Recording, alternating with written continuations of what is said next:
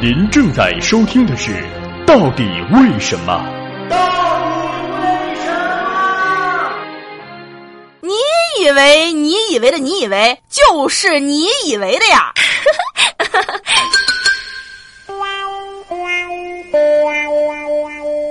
中国的大学为什么总爱改校名呢？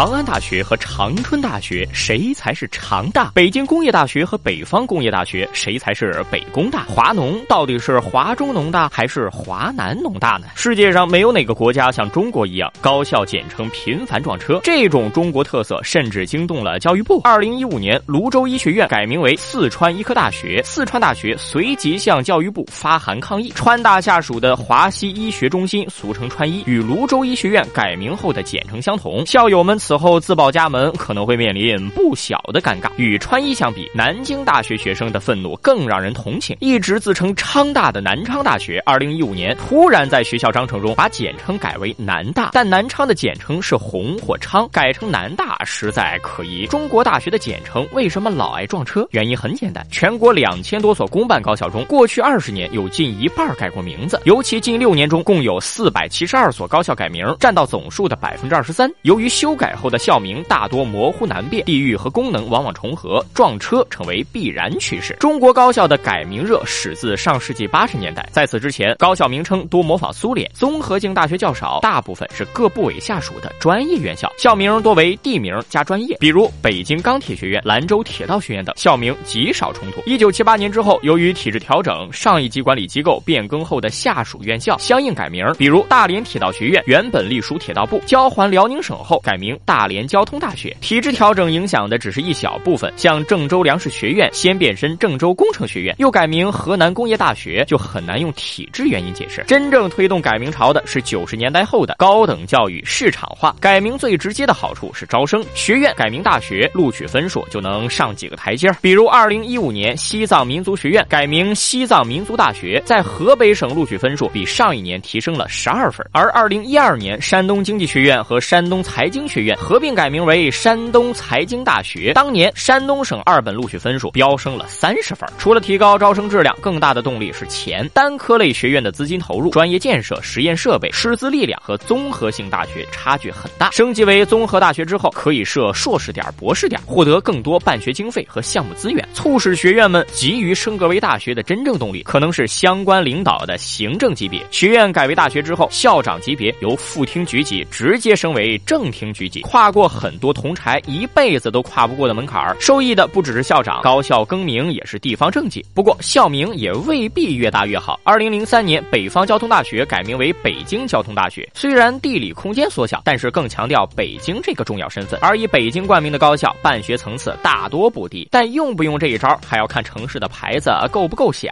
不过改名潮中也有学校失足落水，最著名的是西安公路交通大学改名为长安大学，这个民办气息。十足的新校名使学校声望一落千丈。改名前录取线超出一本线七十分以上，改名十多年录取分数仍然远低于原有水准。中国大学校名普遍的大气魄、大格局，让西方名校显得异常寒碜。例如，培养了五位诺贝尔奖得主、九位菲尔斯奖得主和五位法国总理的巴黎高等师范专科学校，就因为吃了校名的亏，经常被志存高远的中国学生误解。而巴黎高师的学子有时也反过来误会中国的大学。他们来中国访问，顺便当外教的时候，往往推己夺人，认为名字里有师范的都是当地的顶级学府，结果现身荒郊野岭，追悔莫及呀。